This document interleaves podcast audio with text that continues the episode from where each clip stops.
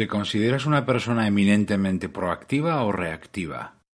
Independientemente de tu forma de ser, tus hábitos, tu metodología, tu manera de organizarte y de relacionarte con lo que te pasa define si eres más proactivo que reactivo. Y ahora, más que nunca, necesitamos ser proactivos. Gracias por acompañarme, soy Berto Pena y este es el podcast de Think donde aprendemos a ser más eficaces en el trabajo y a tomar el control de nuestra vida.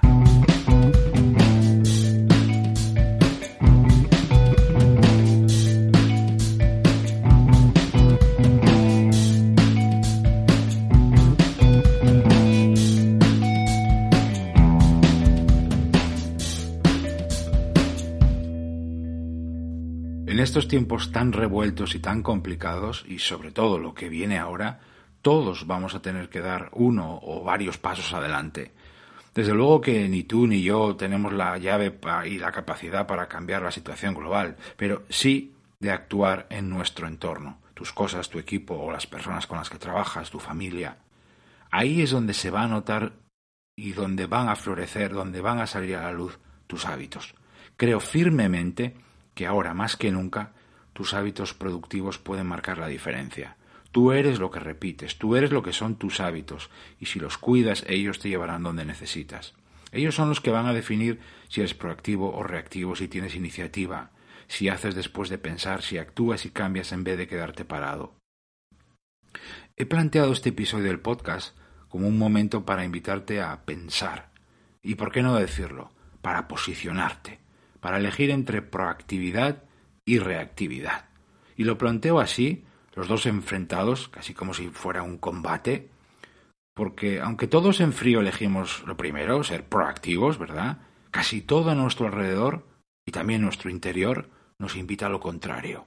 Digo interior por nuestros malos hábitos, porque ellos, poco a poco, nuestros malos hábitos, han ido reprogramando nuestra mente, por decirlo de un modo gráfico. Si no, fíjate en esto. Vamos a muchas reuniones o videoconferencias o hacemos una llamada sin saber muy bien de qué se va a hablar, qué se busca o sin haberlo preparado. Empezamos el día o la semana de trabajo sin un plan ni objetivos claros. Improvisamos mucho. Jugamos a los dados con nuestro trabajo, o a la ruleta si prefieres. Muchas veces dejamos que sea el correo la bandeja de entrada, quien marque las prioridades del día. Y lo peor es que lo aceptamos sumisamente y hasta lo defendemos. Anotamos las tareas, ¿eh? perfectamente, con mucha disciplina en mi sistema, pero siempre apostándolo todo al algún día, o ya lo haré, lo que es un engaño en toda regla monumental. Y, por cierto, una entrada de primera fila para tu próxima urgencia. Si alguien nos pide algo y da una fecha, perfecto, todo va bien, Comprobamos el calendario nuestra carga de trabajo y decimos con complacencia, Buah, hay tiempo de sobra. Eso decimos, tiempo de sobra. Y claro, no hacemos nada. También retrasamos tareas, procrastinamos, con una alegría y una falta de pudor que raya lo infantil. Y el problema es que muchas de esas tareas que retrasamos sin control son importantes. Algunos nos hemos apuntado al club del último momento, hacer las cosas a última hora, deprisa y corriendo.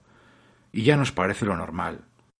Eh, y no hacemos nada. De hecho, nos gusta, lo defendemos, porque funciona. Cada vez arrastramos más cosas a medio hacer, sin terminar.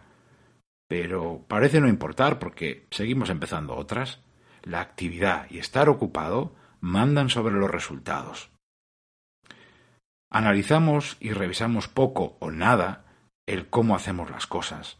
Y las pocas preguntas que nos hacemos sobre nuestros hábitos o nuestro método productivo o cómo trabajamos, las respondemos de forma superficial o echando balones fuera, con frases como ah, es que tengo muchísimo trabajo, no me llegan las horas del día.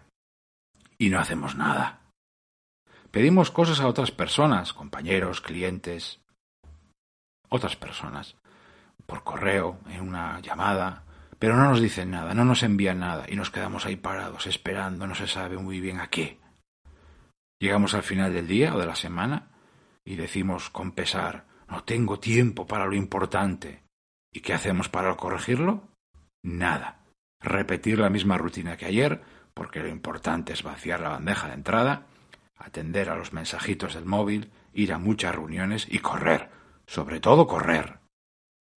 En una reunión, en un correo, en una conversación, hemos hablado de muchas cosas, pero al final realmente no sé muy bien qué hay que hacer, cuándo o quién lo va a hacer. ¿Cuál es mi solución o nuestra solución? Bueno, nada. Miramos para otro lado y seguimos para adelante como si nada. El urgentismo, es decir, las falsas urgencias, cada vez marcan más las decisiones que tomamos.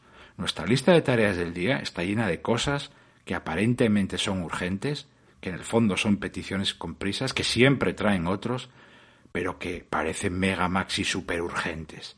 Esa es la lista de tareas del día. Bueno, puede que no todo sea así, y seguramente no todos seamos así, pero todos tenemos un poco o un mucho de todo lo que acabo de decir, ¿no te parece? Cualquier momento es bueno para cambiar, para ser proactivos, pero nunca como este momento que estamos viviendo y el que está empezando ahora.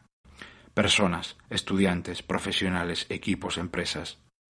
Tú serás y conseguirás lo que marquen tus hábitos, tu manera de organizarte y de relacionarte con todo lo que te pasa. Te he puesto hoy nada más que unos pocos ejemplos.